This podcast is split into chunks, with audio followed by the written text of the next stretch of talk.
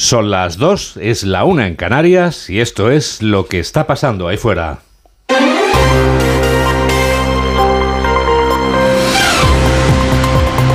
Onda Cero. Noticias fin de semana. Juan Diego Guerrero. Buenas tardes a todo el mundo. Pedro Sánchez se ha dado un baño de masas en el Palacio de Ferias y Congresos de Málaga, que le viene bien en esta semana en la que le pitan los oídos, después de ese acuerdo con el partido del expresidente a la fuga, que promete ser como la caja de bombones de Forrest Gump. Nunca sabes lo que te va a tocar. El presidente del Ejecutivo en funciones se ha dado ese baño de masas, pero no ha podido evitar los abucheos de grupos de manifestantes en Málaga, que no mostraban mucho interés por recibirlo en casa.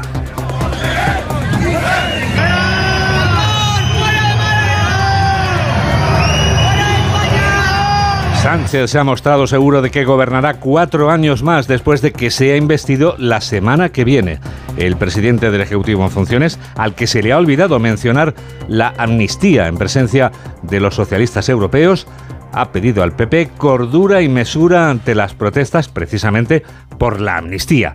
Pedro Sánchez se ha comprometido a gobernar para todos. Palacio de Ferias y Congresos de Málaga, Vicente Martínez. En su intervención, Pedro Sánchez ha hablado de la gobernabilidad de España, haciendo referencia a los pactos alcanzados para asegurar su investidura y con un claro mensaje al Partido Popular, que acepte el resultado en las urnas y deje su postura reaccionaria. Y a esa derecha me gustaría dirigirme hoy, al Partido Popular, para pedirles cordura y mesura cordura y mesura y para decirles que lo que deben hacer es aceptar el resultado de las urnas, la legitimidad del gobierno que vamos a formar pronto en España. Sánchez ha asegurado que España solo puede ser gobernada si se reconoce su pluralismo político y su diversidad territorial. Por eso ha remarcado que el PSOE es la única formación que puede pactar y acordar con las demás fuerzas políticas, garantizando así la investidura de un gobierno de coalición progresista previsiblemente la semana que viene. Pedro Sánchez da por hecho que tendrá 179 votos en esa investidura de la semana que viene, pero los militantes de Junts están votando desde este mediodía si, como plantea la pregunta, ratifican el acuerdo que establece condiciones para resolver el conflicto político y en el que plantean un referéndum de autodeterminación. Esto es lo que pregunta el partido del expresidente a la fuga que preside la expresidenta del Parlamento condenada a cuatro años y medio de cárcel y a trece de inhabilitación. Redacción de Onda Cero en Cataluña, Robert Calvo. Todos estos dirigentes deberían entrar en la amnistía, según Junts. De momento, la militancia del partido ya ha comenzado a decidir si aprueba o no el pacto con el PSOE para hacer presidente a Pedro Sánchez. Y aparece ese referéndum de autodeterminación en la formulación de la pregunta. Dejan claro que lo van a plantear. Con todo, planea sobre Waterloo la posible vuelta a España de Carles El portavoz del partido, Josep Rius, dice que el retorno está más cerca. Veremos cómo evoluciona esto, pero lo que es innegable es que hemos fijado unas bases sólidas con este pacto que hemos llevado a cabo con el PSOE para que esto sea posible. Hoy es más posible que hace unos días. Lo ha dicho Rius en una entrevista en Cataluña Radio en la que ha dejado claro que trabajarán para que nadie quede fuera de la ley de amnistía. El ex secretario general socialista y expresidente del gobierno, José Luis Rodríguez Zapatero, se viene arriba en una entrevista con La Vanguardia. Zapatero, en ocasiones, ve pactos de Estado, porque es así como define los acuerdos de Pedro Sánchez con los independentistas y además invita al Partido Popular a apoyar la investidura. Debería de estar el PP también, obviamente, pero este es un pacto de Estado. ¿Por qué? Porque se producen las instituciones del Estado, se produce en el Congreso de los Diputados a través de una investidura, a través de unos acuerdos que van a ser públicos, obviamente, como no puede ser de otra manera, y por tanto es un pacto en el Estado el Partido Popular no se siente tentado precisamente por la oferta de Zapatero. A pocos metros de distancia física de donde hoy se encontraba Pedro Sánchez, pero a una mayor distancia ideológica, Elías Bendodo ha hecho un llamamiento a participar en las concentraciones convocadas por el PP mañana a mediodía. El número 3 del Partido Popular ha sido muy duro con el acuerdo que firman PSOE y Junts, pero tanto él como otros dirigentes del partido han incidido en llamar a llenar pacíficamente las calles de España este domingo. José Manuel Gabriel. El Partido Popular espera reunir mañana centenares de miles de ciudadanos para protestar contra el pacto de la vergüenza de Sánchez con los independentistas y lo va a hacer con firmeza y moderación frente a la violencia que están demostrando algunos en algaradas callejeras y los desvaríos del propio candidato socialista. El coordinador general del PP, Elías Bendodo, ha dicho que Sánchez está desguazando España tornillo a tornillo, convirtiéndola en un país de segunda división donde los delincuentes redactan las leyes y se pregunta hasta dónde va a llegar el presidente en funciones. Él quiere asegurarse a toda costa su supervivencia en el poder. Y tenemos que preguntarnos, ¿qué va a ser lo siguiente? ¿Sánchez va a amnistiar a los etarras que están en la cárcel? Pues no lo sabemos. ¿Y si Bildu se lo exige? ¿Va a tragar? Sabemos que tragar va a tragar. Él hablaba de la el momento de la política, ¿no? Otra tomadura de pelo.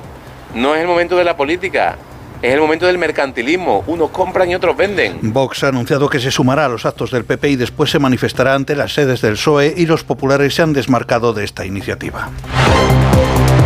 Más de un centenar de individuos a los que ha echado el guante el Cuerpo Nacional de Policía se dedicaban a compartir pornografía infantil. Más datos de esta importante operación policial con Malena Oriol. Son 121 las personas detenidas que participan en una red de producción, distribución y tenencia de pornografía infantil a través de la misma plataforma digital. Gracias al trabajo de la Policía Nacional, a través de su Unidad Central de Ciberdelincuencia, se ha localizado esta red y se ha intervenido a los arrestados, que son 118 hombres y 3 mujeres. Material audiovisual de 500 terabytes con contenido pornográfico de extrema dureza protagonizado por menores de edad.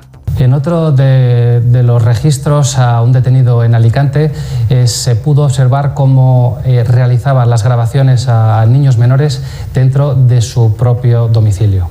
La operación se ha llevado a cabo por todo el territorio nacional y los expertos siguen analizando los más de 900 dispositivos intervenidos, así que no se descarta el hallazgo de nuevas víctimas o de nuevos autores.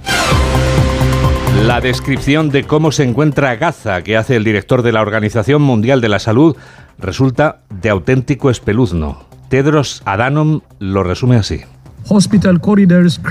Pasillos de hospitales abarrotados de heridos, enfermos, moribundos, morgues desbordadas, cirugías sin anestesia.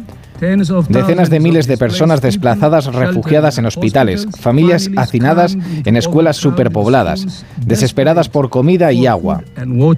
Más de 10.800 personas han sido asesinadas en Gaza, casi el 70% de ellos mujeres y niños. En promedio, un niño muere cada 10 minutos en Gaza.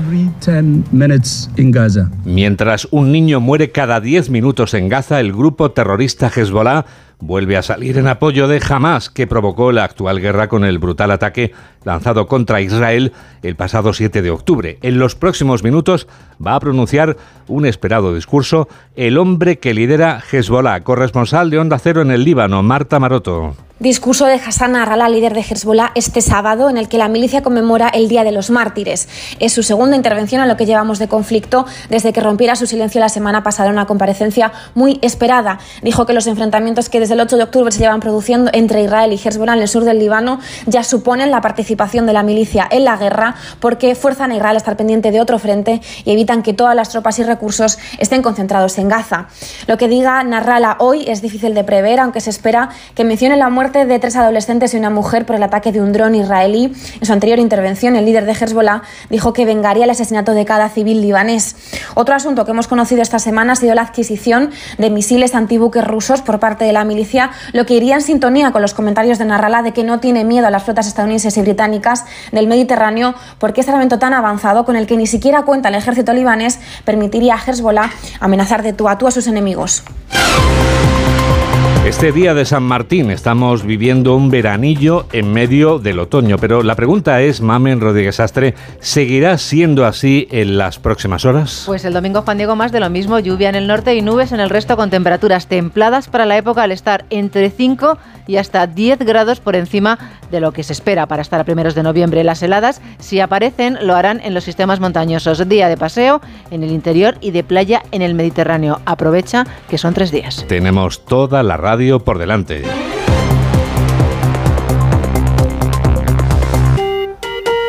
Dos y diez, una y diez en Canarias, ahora que estamos en fin de semana.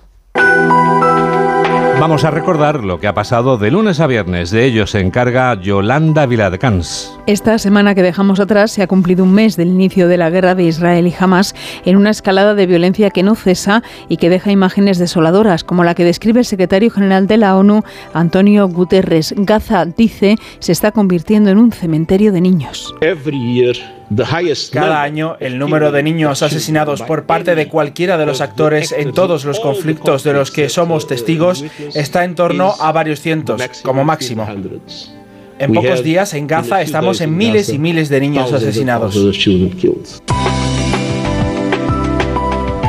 Llegaba también esta semana la confirmación de la muerte del español Iván Iyarramendi y de su esposa, la chilena Loren Garkovich, tras los ataques. La preocupación por la gente que sigue sin salir continúa, como cuenta el ministro de Exteriores Álvarez. Esta es una evacuación especialmente compleja, porque eh, se va a tener que realizar en medio de movimientos militares de gran amplitud y porque es necesario el acuerdo de dos países para ello, Israel y Egipto. Con datos económicos que deja la semana como Cáritas, que asegura que cada vez son más las familias que a pesar de trabajar quedan por debajo del umbral de la pobreza severa tras cubrir sus gastos de vivienda y suministros básicos. España tenga una de las cifras más elevadas de Europa de trabajadores y trabajadoras pobres.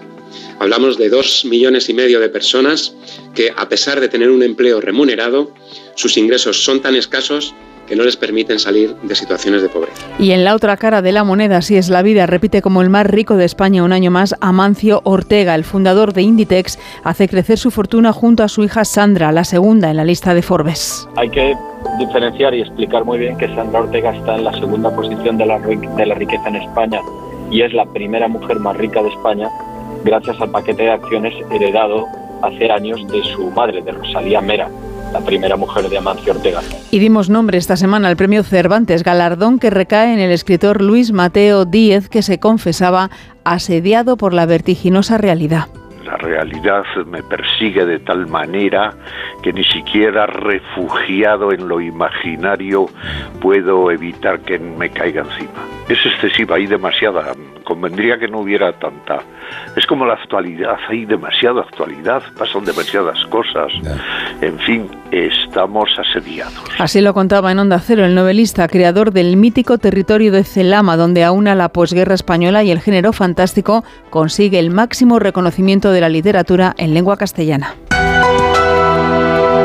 Este 11 del 11 es una fecha llena de unos, uno tras otro, uno, solo, soltero.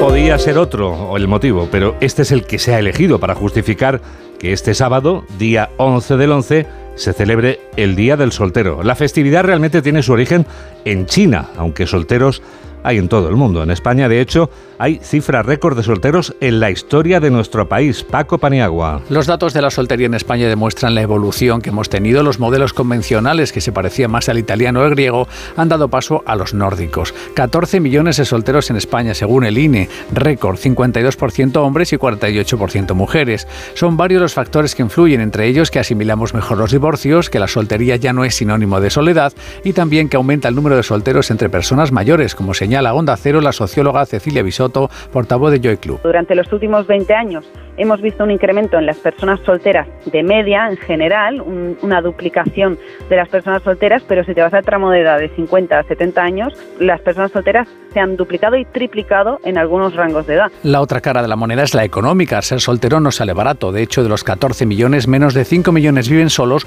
porque afrontar los gastos de vivienda, energía y la cesta de la compra con un solo sueldo es más dificultoso. Llega el epílogo.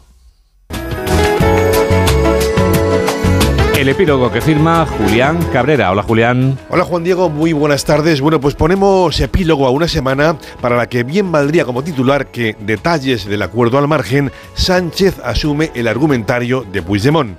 El prófugo de la justicia ha dado su sí a la investidura de Sánchez y el precio se refleja en el documento que Onda Cero les adelantaba este mismo jueves.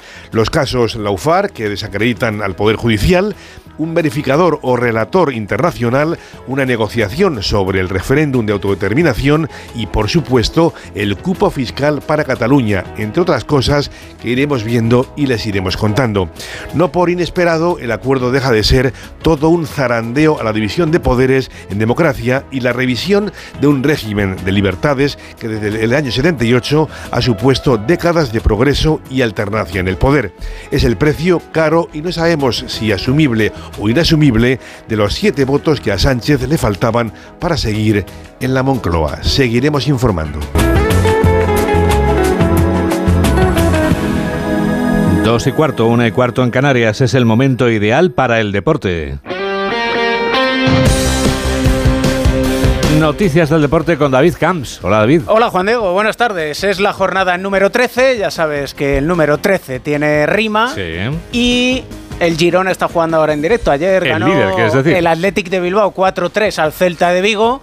Con gol de penalti en el minuto 98 para desgracia del Celta de Vigo y de Rafa Benítez que se vuelve a lamentar por las actuaciones arbitrales, pero Sí, sí, lleva, lleva varias ya. ¿eh? Está jugando el líder, que tiene dos puntos de ventaja, el Girona, sobre el Real Madrid en la clasificación, pero lo hace en Vallecas y no creo que le vaya muy bien de momento al conjunto gironí. Raúl Granado, buenas tardes. ¿Qué tal? Buenas tardes. Y la noticia está aquí en este estadio de Vallecas donde arranca la jornada porque de momento el líder está hincando rodilla. El Rayo Vallecano está ganando este partido en el minuto 4. Álvaro García, el máximo goleador del conjunto franjirrojo, conseguía el primer tanto en el marcador. Se adelantaba la jugada después de esa jugada de peligro de Isi Palazón le caía la pelota franca. Álvaro García que fusilaba a para poner el primero.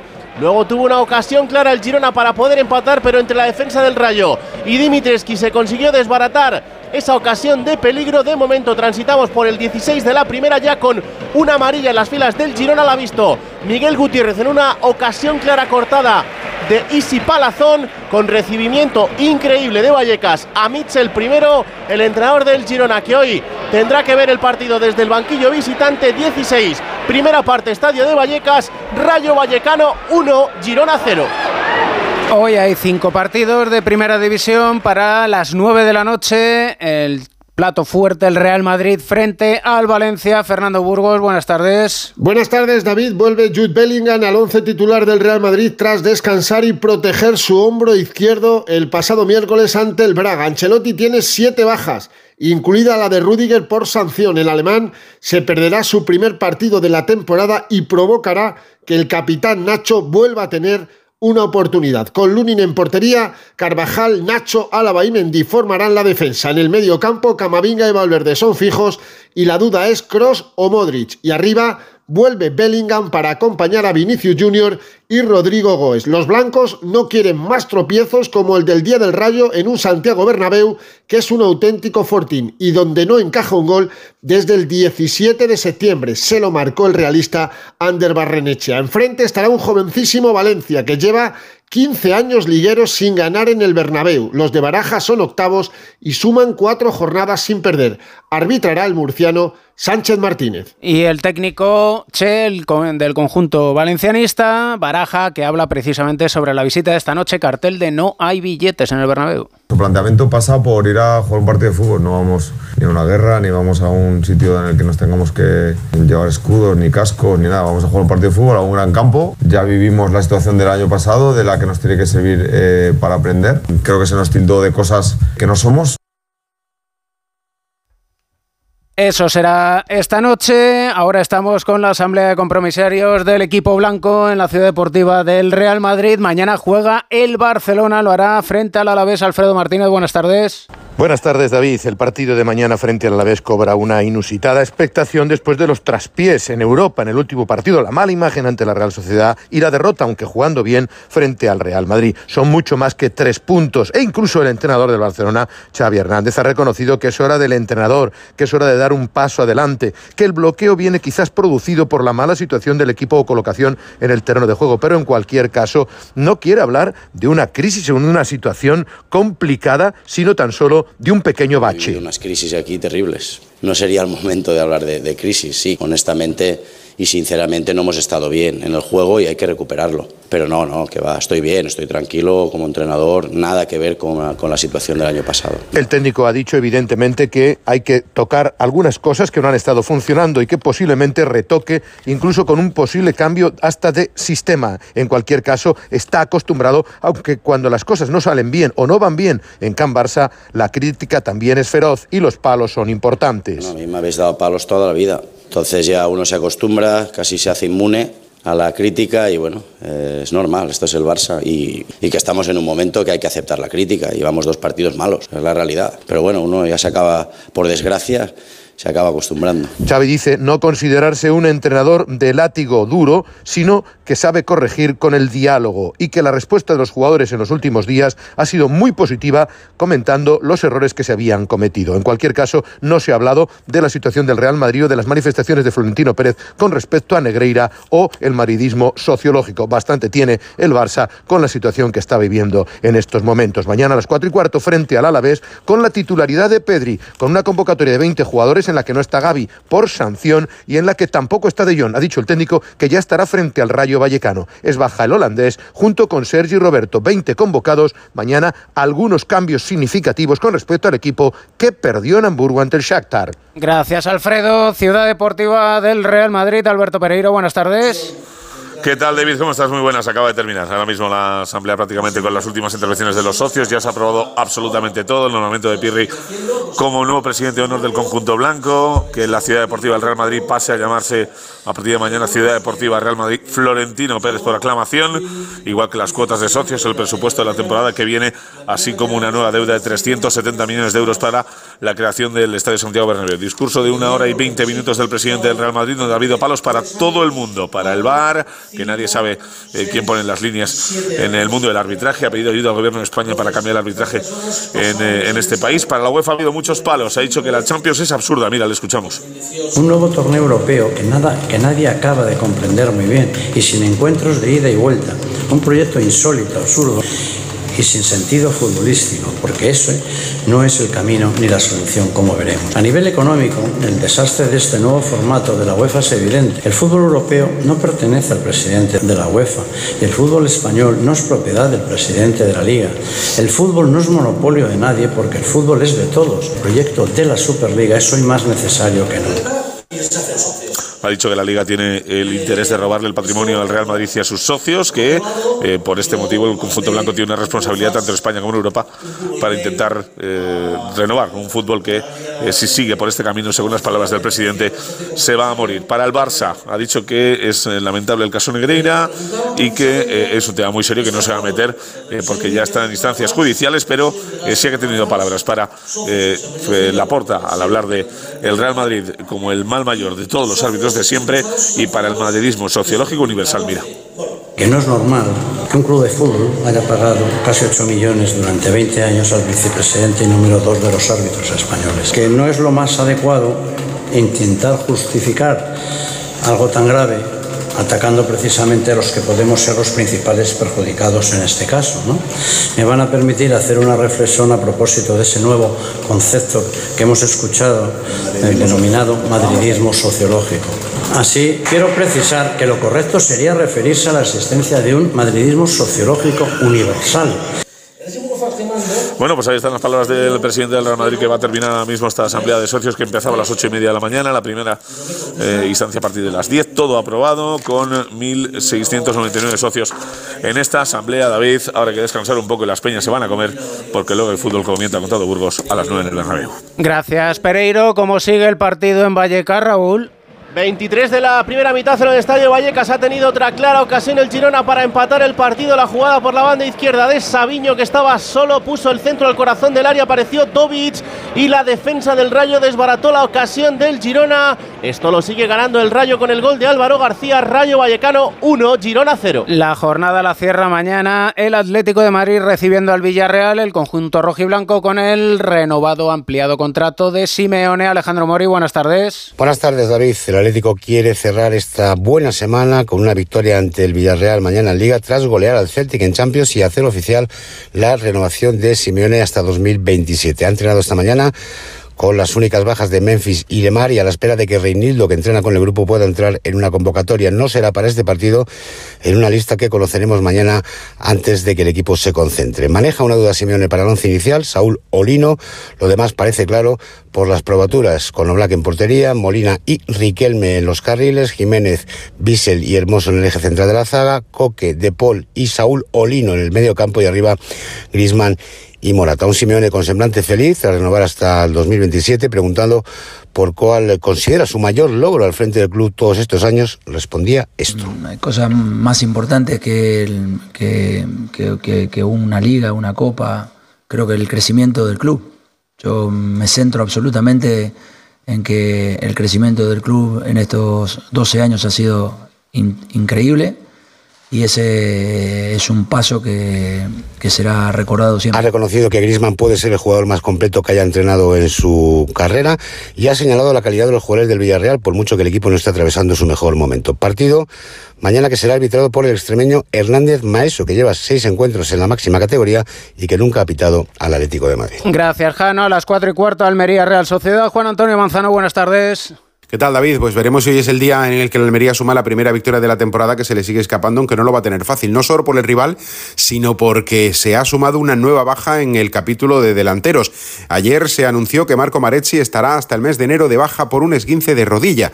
Esto significa que junto con Cone y Luis Suárez, el técnico pierde a tres de los cuatro delanteros, solo tiene a Batistao, de tal manera que eh, dos chicos del filial, como es Marciano y Rachad, internacional marroquí sub-19, han entrado en la convocatoria para el partido de hoy. A eso hay que sumar las bajas de Pubil y de Centelles, por tanto, cinco ausentes para el choque de esta tarde. Enfrente, la Real, un equipo que viene crecido tras la eh, victoria del pasado miércoles en Champions para ser líder de su grupo ante el Benfica. En ese partido no estuvieron ni Traoré ni Pacheco, pero los dos sí han sido convocados a la cita de hoy, en la que se han caído Tierney, Zubeldía, Brais Méndez y André Silva. El partido arranca a las 4 y cuarto con la dirección del manchego Isidro Díaz de Mera y la asistencia en el bar de Miguel Ángel Ortiz Arias. Buen día hoy en Almería, alrededor de 22 grados. El césped estará perfecto. Veremos el ambiente en la grada con una afición que ya está prácticamente entrado en modo pasivo por la situación clasificatoria. Gracias, Juan Antonio. A las seis y media, equipo en problemas, el Granada ante el Getafe. Pedro Lara, buenas tardes. Hola David, buenas tardes. Jesús Vallejo es la principal baja en el Granada para un partido que servirá este Granada-Getafe para las protestas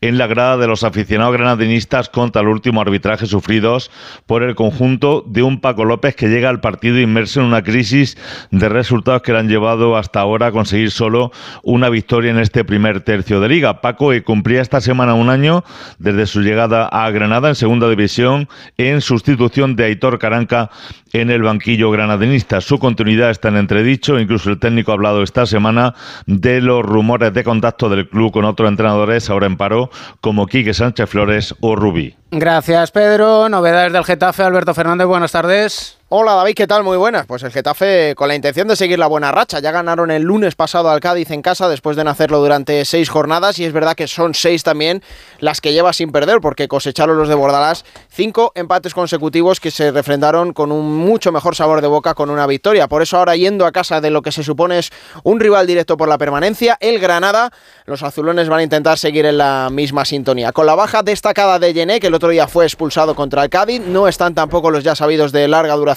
Enes Unal y Maura Arambarri. Eso sí, Luis Milla cobra protagonismo en el centro del campo azulón, un Bordalás que va a poder contar con todos sus hombres salvo los tres indicados y además con más de 300 aficionados azulones. Será el mayor desplazamiento en lo que llevamos de temporada del conjunto del Coliseum, así que va a tener mucho apoyo en los Cármenes. Gracias, Alberto. Y seis y media, Osasuna Las Palmas. Javier Saralegui, buenas tardes. Buenas tardes. Osasuna sigue enfrentándose a equipos enrachados. Le tocó en la última jornada con el Girona, que se quedó líder después de pasar por el estadio del Sadar, en lo que fue la segunda derrota consecutiva dolorosa para los de Yagoba Arrasate. Y ahora viene una Unión Deportiva Las Palmas que lleva cuatro victorias de los últimos cinco partidos que ha disputado, siendo además el último triunfo frente al Atlético de Madrid. García Pimienta tiene a todo el equipo a su disposición, recupera además en la convocatoria al delantero Sandro Ramírez, que después de muchos partidos de baja por una lesión muscular, aunque los números indican que su equipo no le ha echado de menos, vuelve a estar en esa lista, en la de Osasuna.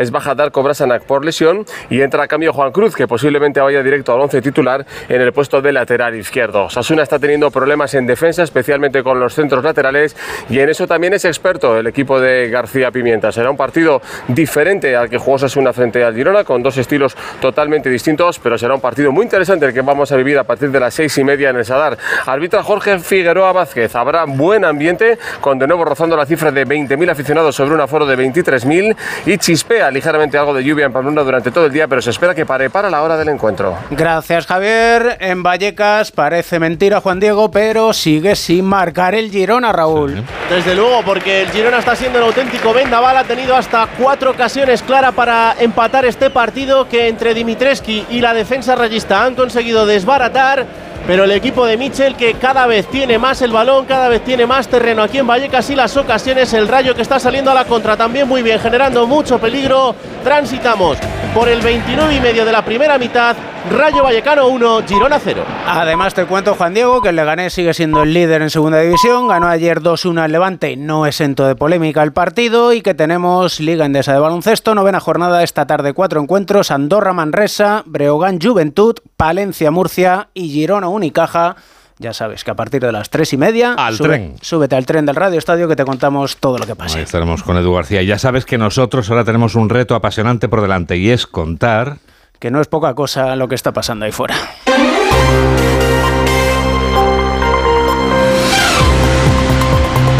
Onda Cero. Noticias fin de semana. Juan Diego Guerrero. Actualizamos las noticias del sábado con Laura Gil. Arropado por los líderes de los socialistas europeos en Málaga, Pedro Sánchez apelaba hoy al reconocimiento de la pluralidad territorial para poder gobernar España como justificación de sus pactos con el independentismo y ha pedido mesura y cordura al PP a cuenta de las protestas en la calle. El número 3 de los populares, Bendodo, anima a la participación masiva y pacífica en las concentraciones de mañana en defensa de la igualdad y acusa a Sánchez de vender y de desmontar el país tornillo a tornillo a cambio de ser investido. En el manifiesto previo a la manifestación del domingo, el PP pide mantener la respuesta firme y serena en la calle contra la amnistía y unas cesiones que siguen sumando detractores. A los jueces, fiscales, abogados e inspectores de Hacienda y de Trabajo se ha sumado hoy el Cuerpo Superior de Interventores y Auditores del Estado. Unas reacciones que para el primer secretario del PSC, Salvador Illa, son imprudentes y precipitadas. Tampoco las entiende el expresidente Zapatero, que se refiere hoy en la vanguardia al pacto con Junts como un gran pacto de Estado en el que debía estar el PP. En el exterior continúa la ofensiva israelí en Gaza con resultado dramático para el principal hospital de la franja, el de Al-Sifa, que suspende su actividad por falta de suministro eléctrico tras los últimos ataques, mientras Israel, opuesto a un alto el fuego, aplica pausas tácticas hoy de siete horas para el paso de civiles hacia el sur. Bombardeos también este sábado en la capital ucraniana, los primeros sobre Kiev desde septiembre. Y en España, el suceso del día es el último golpe policial a las redes de pornografía infantil. Se han practicado registros en todo el país y arrestado a 121 sospechosos, además de la incautación de 500 teras de contenido pedófilo que los arrestados compartían en una plataforma digital. Tenemos toda la radio por delante.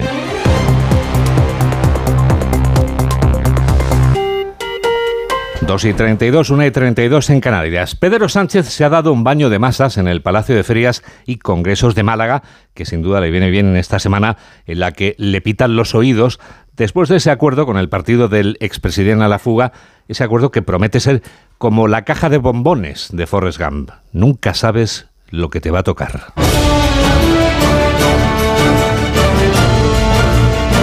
El presidente del gobierno en funciones se ha dado este baño de masas, pero no ha podido evitar los abucheos de grupos de manifestantes en Málaga, que no mostraban mucho interés por recibirlo en casa.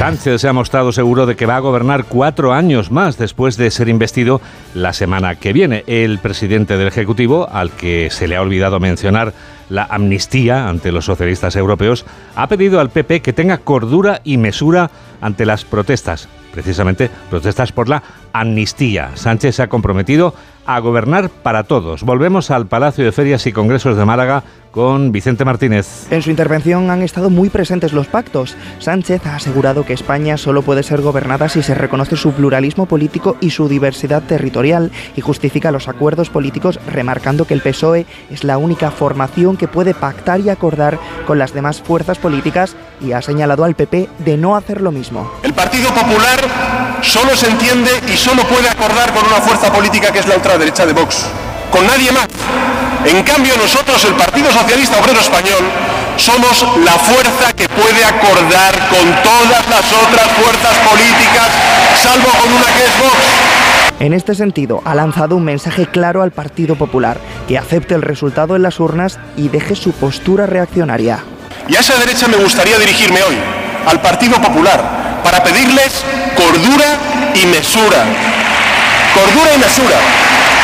Y para decirles que lo que deben hacer es aceptar el resultado de las urnas, la legitimidad del gobierno que vamos a formar pronto en España, que tengan el arrojo necesario para decir no al abrazo del oso de la ultraderecha. Pedro Sánchez ha anunciado que tras los pactos acordados, la semana que viene previsiblemente habrá investidura de un gobierno de coalición progresista. Pedro Sánchez da por hecho que va a tener 179 votos en la investidura de la semana próxima, pero los militantes de Junts están votando ahora mismo si, como plantean en la pregunta que formula el partido, ratifican el acuerdo que establece condiciones para resolver el conflicto político y en el que plantean, dice la pregunta, un referéndum de autodeterminación. Esto es lo que pregunta el partido del expresidente a la fuga, que preside la expresidenta del Parlamento condenada a cárcel y también a inhabilitación política. Redacción de Onda Cero en Cataluña, Robert Calvo. Todos estos dirigentes deberían entrar en la amnistía, según Junts. De momento, la militancia del partido ya ha comenzado a decidir si aprueba o no el pacto con el PSOE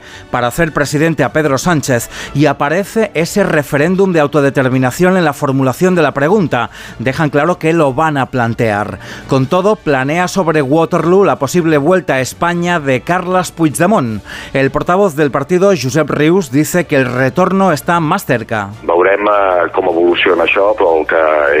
Veremos cómo evoluciona esto, pero lo que es innegable es que hemos fijado unas bases sólidas con este pacto que hemos llevado a cabo con el PSOE para que esto sea posible. Hoy es más posible que hace unos días.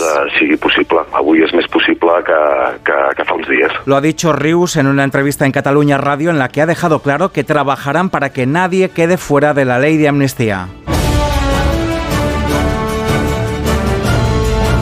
Y mientras vuelve Puigdemont, el que ha vuelto es el exsecretario general socialista y expresidente del gobierno, José Luis Rodríguez Zapatero. Ha vuelto a primera línea en unas declaraciones, en una entrevista con el diario La Vanguardia, en las que sin duda se ha venido arriba. Zapatero en ocasiones ve pactos de Estado, porque así es como define los acuerdos de Pedro Sánchez con los independentistas y además invita al Partido Popular a apoyar la investidura. Debería de estar el PP también, obviamente, pero este es un pacto de Estado. ¿Por qué? Porque se produce en las instituciones del Estado, se produce en el Congreso de los Diputados a través de una investidura, a través de unos acuerdos que se, van a ser públicos, obviamente, como no puede ser de otra manera, y por tanto es un pacto en el Estado. El Partido Popular no se siente muy tentado por la oferta de Zapatero. A muy pocos metros de distancia física de donde hoy se encontraba Pedro Sánchez, pero a bastante distancia ideológica, Elías Bendodo ha hecho un llamamiento a participar en las concentraciones convocadas por el Partido Popular mañana a mediodía. El número 3 del PP ha sido muy duro con el acuerdo firmado por el PSOE y Junts, pero tanto él como otros dirigentes del partido han hecho hincapié en llamar a llenar pacíficamente las calles de España este domingo. José Manuel Gabriel. El Partido Popular aspira a canalizar mañana un malestar social sin precedentes, con decenas de concentraciones en todas las grandes ciudades españolas en contra de la amnistía y los acuerdos de Pedro Sánchez con los independentistas, dice el coordinador del PP Elías Bendodo que Pedro Sánchez está desmantelando España, llevando al país a la segunda división y se pregunta hasta dónde está dispuesto a llegar para seguir en Moncloa. Él quiere asegurarse a toda costa su supervivencia en el poder. Y tenemos que preguntarnos, ¿qué va a ser lo siguiente? ¿Sánchez va a amnistiar a los etarras que están en la cárcel? Pues no lo sabemos. ¿Y si Bildu se lo exige? ¿Va a tragar? Sabemos que tragar va a tragar. Él hablaba de la el momento de la política, ¿no? Otra tomadura de pelo. No es el momento de la política, Es el momento del mercantilismo. Unos compran y otros venden. El Partido Popular explica que las movilizaciones de mañana van a evidenciar firmeza, pero también moderación frente a la violencia de las algaradas callejeras y los desvaríos del Partido Socialista. Jorge Azcón, presidente aragonés. Para defender la democracia se puede ser de cualquier partido político y se puede ser de cualquier eh, ideología democrática.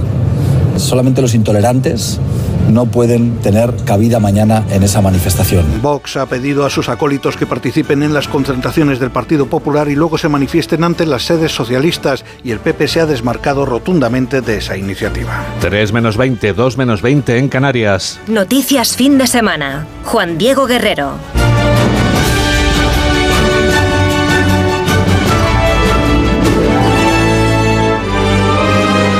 La España vacía se llena, pero solo un poco.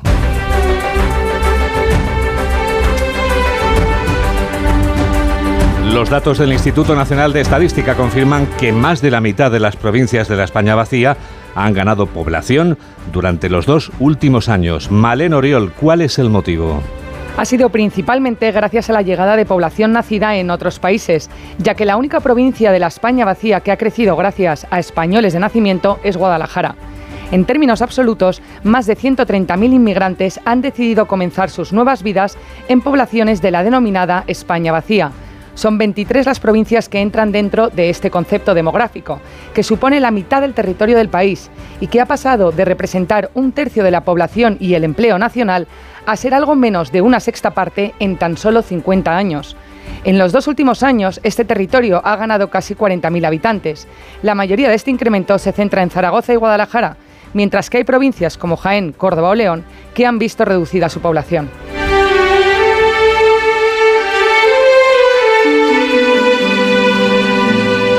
Ahora tenemos una buena noticia y no va a ser la única porque tenemos la convicción de que lo mejor está por llegar.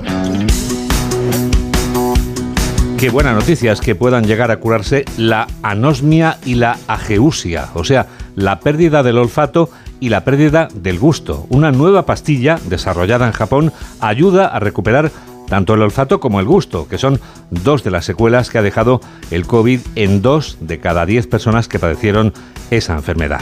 Y enseguida vamos a dar la vuelta al mundo en 80 segundos. Hola, soy Elena Gijón. Yo también escucho Noticias Fin de Semana con Juan Diego Guerrero.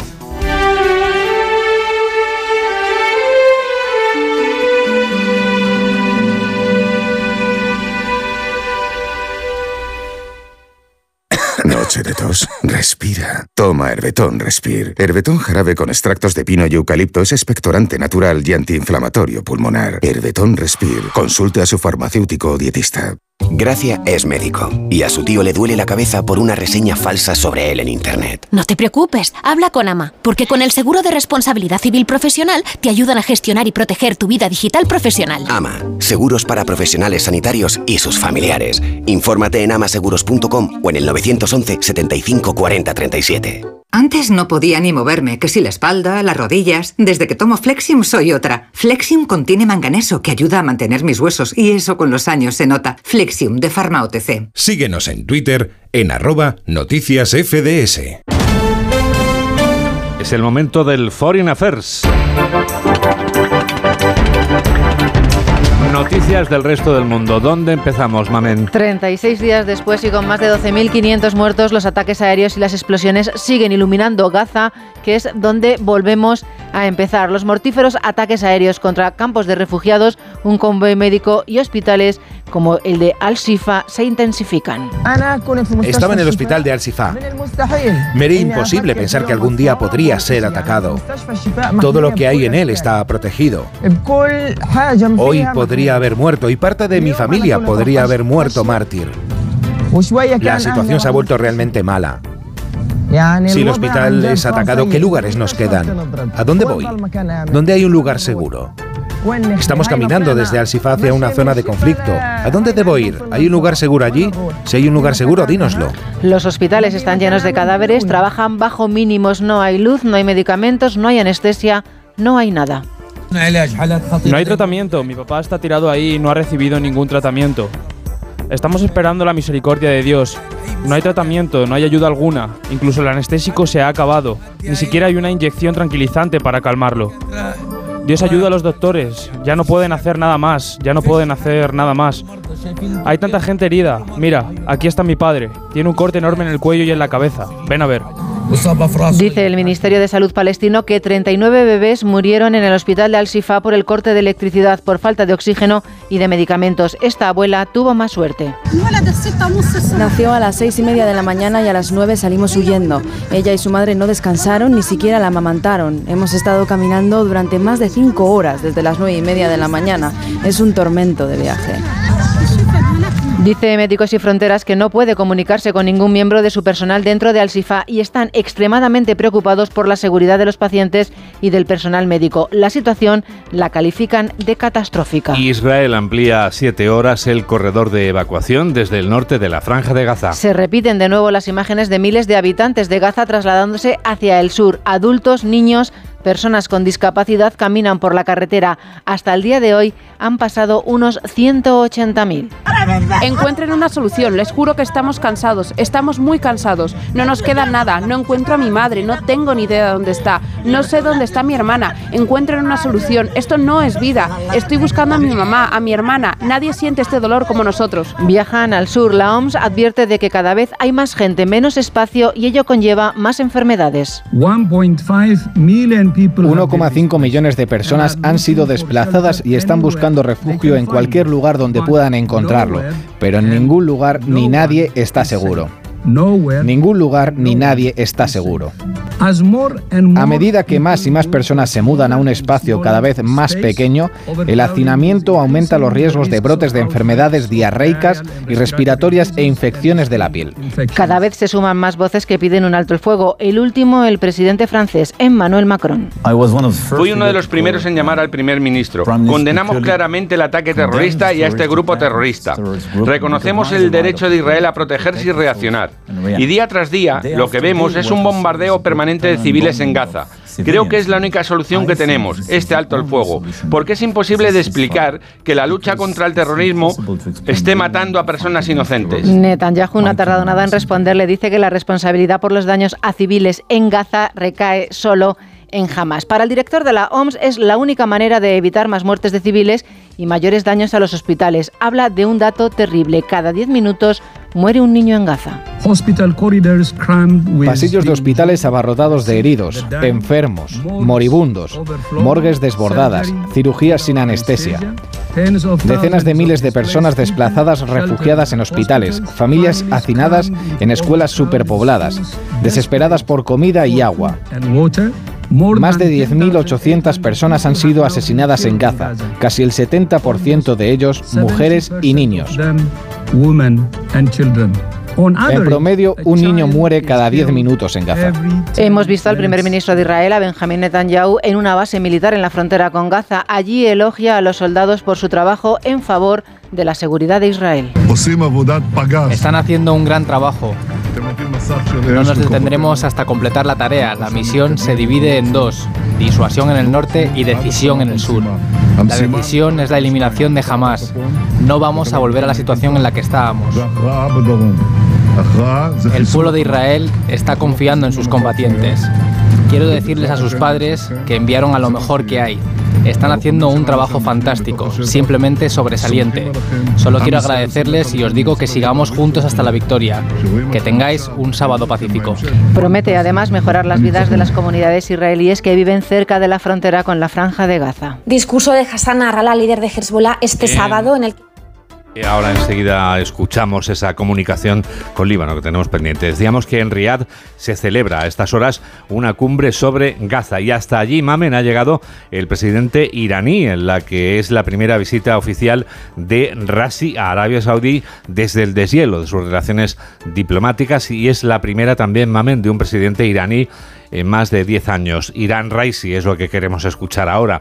Es el momento de escuchar ese testimonio, pero la espera de recibirlo. Entre tanto, sí nos vamos a desplazar hasta el Líbano para comunicar con nuestra corresponsal Marta Maroto la última hora de ese segundo discurso del líder de Hezbollah, bastante más duro y contundente. Discurso de Hassan Nasrallah, líder de Hezbollah, este sábado, en el que la milicia conmemora el Día de los Mártires. Es su segunda intervención a lo que llevamos de conflicto desde que rompiera su silencio la semana pasada en una comparecencia muy esperada. Dijo que los enfrentamientos que desde el 8 de octubre se llevan produciendo entre Israel y Hezbollah en el sur del Líbano ya suponen la participación de la milicia en la guerra porque fuerzan a Israel a estar pendiente de otro frente y evitan que todas las tropas y recursos estén concentrados en Gaza. Lo que diga Nasrallah hoy es difícil de prever, aunque se espera que mencione la muerte de tres adolescentes y una mujer por el ataque de un dron israelí. En su anterior intervención, el líder de Hezbollah dijo que vengaría el asesinato de cada civil libanés. Otro asunto que hemos conocido esta semana ha sido la adquisición de misiles antibuques rusos por parte de la milicia, lo que iría en sintonía con los comentarios de Narrala de que no tiene miedo a las flotas estadounidenses y británicas del Mediterráneo porque este armamento tan avanzado con el que ni siquiera cuenta el ejército libanés permitiría a Hezbollah amenazar de tú a tú a sus enemigos. De la guerra en Gaza a la invasión rusa, Kiev sube su, sufre su primer ataque aéreo desde el mes de septiembre pasado. Nos cuenta a la última hora el corresponsal de Onda Cero en Rusia, Xavi Colás. Fuertes explosiones en Kiev, las alarmas no han sonado a tiempo, pero la defensa aérea ha conseguido derribar misiles balísticos sobre la capital ucraniana. Y en el frente, drones navales ucranianos han logrado hundir dos pequeños barcos de desembarco rusos en Crimea. Siguen los ataques rusos en el este, además, particularmente en la ciudad de Andivka. Y en Rusia, drones ucranianos han intentado alcanzar objetivos en la región de Moscú y en otros lugares.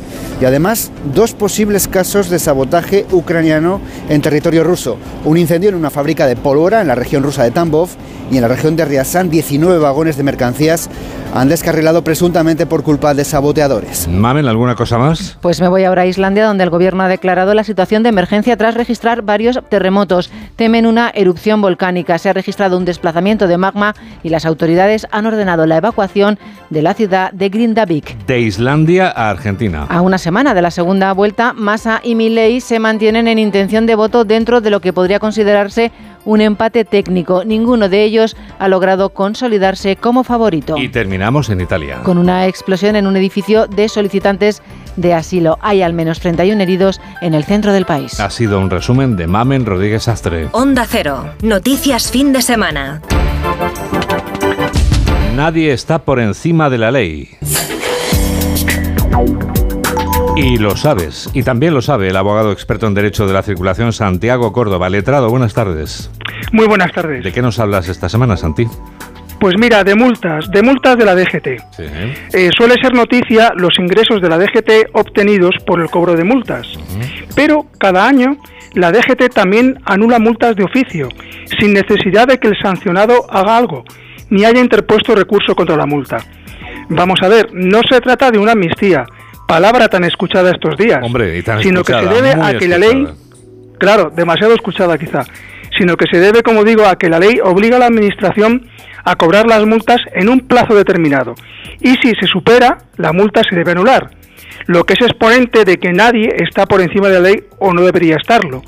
Ni el ciudadano, que tiene unos plazos para recurrir la multa, eso sí, breves, ni la DGT, que tiene un plazo, eso sí, amplio, para cobrarla. Aunque mm, hay que advertir que en comparación con el año pasado se han anulado muchas, muchas, muchas menos multas. El año pasado se anularon multas por defecto de tramitación y superar el plazo de cobro por importe de más de 70 millones de euros. Sin embargo, este año por poco más de un millón. Y también por superar el plazo de cobro de multas impuestas a extranjeros, a no residentes en España, el año pasado se anularon por importe de más de 100.000 euros. Sin embargo, este año, pues por poco más de 600 euros. No hay amnistía que valga. Gracias, Santi. Un abrazo muy grande. Hasta luego. 3 menos 7, 2 menos 7 en Canarias. Hola, soy Iñaki López y yo también escucho Noticias Fin de Semana en Onda Cero con Juan Diego Guerrero.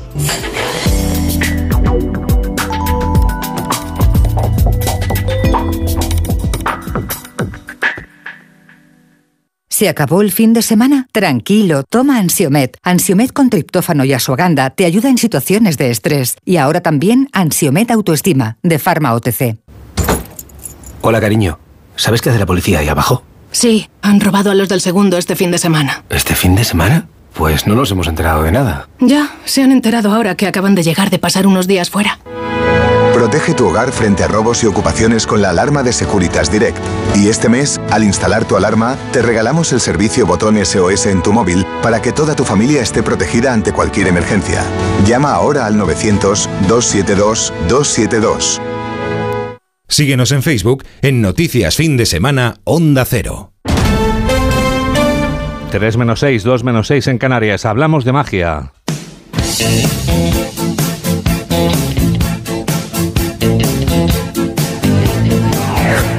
El Festival Internacional de Magia que se celebra durante este fin de semana en Santander llena la capital de Cantabria de ilusionismo y de ilusión. Onda Cero Santander, Alicia Real. Un gabinete de curiosidades mágicas y una gala de mentalismo tendrán lugar este sábado dentro del Festival Internacional de Magia Boalá. De cara al domingo, Santander será el epicentro del ilusionismo con una gala solidaria que visibilizará el trabajo de la Asociación contra el Cáncer Infantil Dosis de Sonrisas. Los ilusionistas atraerán al público con un show y meterán en sus efectos pequeñas notas que tienen que ver con la labor de esta asociación. Además, la gran gala de clausura con el espectáculo espectáculo Mago Suso, 15 años siendo un sinvergüenza, tendrá lugar este domingo con un espectáculo completamente nuevo que se representará tan solo esta vez en Cantabria. Todos los espectáculos se podrán ver en la plaza del Ayuntamiento de Santander, en la plaza de la Catedral y en el Auditorium de los Salesianos.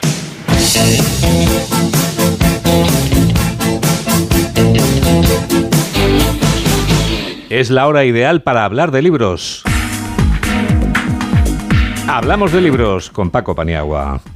Esta semana han salido a librerías las novelas ganadoras y finalistas del Premio Planeta, Las hijas de la criada de Sonsoles Sónega y La sangre del padre de Alfonso Goizueta.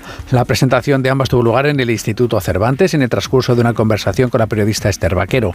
Las hijas de la criada narra la vida de dos niñas que nacen en el Pazo Espíritu Santo una noche de febrero de 1900, Clara y Catalina. Sus destinos estaban escritos, pero una venganza inesperada sacudirá para siempre sus vidas y la de la familia Valdés. Es un intercambio de niñas en una cuna en la misma en la noche posterior al parto de la señora y al parto de la criada que se eh, ocurren la misma noche.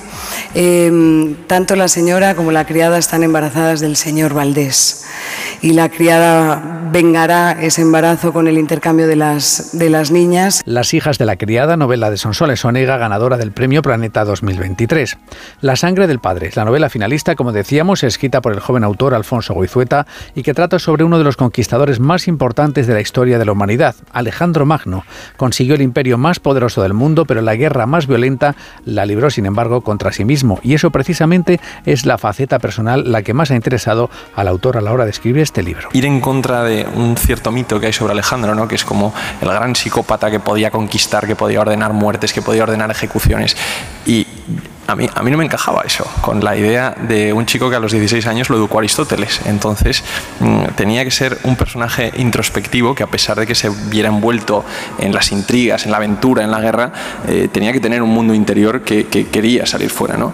Y sobre la relación con Hefestión, bueno, los autores son siempre los autores romanos los que hablan de la relación homosexual entre los dos, pero en Grecia era mm, totalmente normal porque era la, la idea de, del amigo, ¿no? No es, no, es, eh, no es el amante, no es el novio, no es nada, no, es su amigo, su compañero, de, su compañero de alma, su compañero de viaje. La sangre del padre, novela finalista del Premio Planeta 2023 de Alfonso Goizueta. Tú también escuchas este programa de noticias que produce Mamen Rodríguez Astre y que realiza José Luis López aquí en Onda Cero, en la radio. Noticias fin de semana. Juan Diego Guerrero. ¿Cómo pasa el tiempo? Nos despedimos ya con una banda musical que nacía hace 40 años y que transitaba del punk al rock. Nick Cave the Bad Seeds, o sea, Nick Cave y las malas semillas. No serán una sorpresa si decimos que es un grupo liderado por Nick Cave, un músico, escritor y actor australiano que en esta Red Right Hand, mano derecha roja, canta el número musical que siempre suena en sus conciertos. O sea, la canción que siempre les piden. Gracias por estar a ese lado de la radio. Que la radio te acompañe. Adiós. Take a little walk to the edge of town and go across the track. Where the viaduct looms like a bird of doom as it shifts and cracks. Where secrets lie in the border fires and the humming wires. Yeah, man, you know you're never coming back. Past the square, past the bridge, past the mills, past the stacks. On a gathering storm comes a tall, handsome man in a dusty black coat with a red right hand.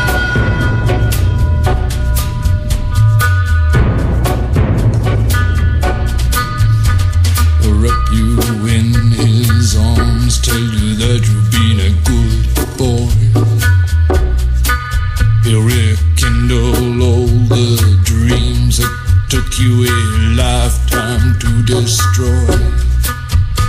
He'll reach deep into the hole, heal your shrinking soul, but there won't be a single thing that you can do. He's a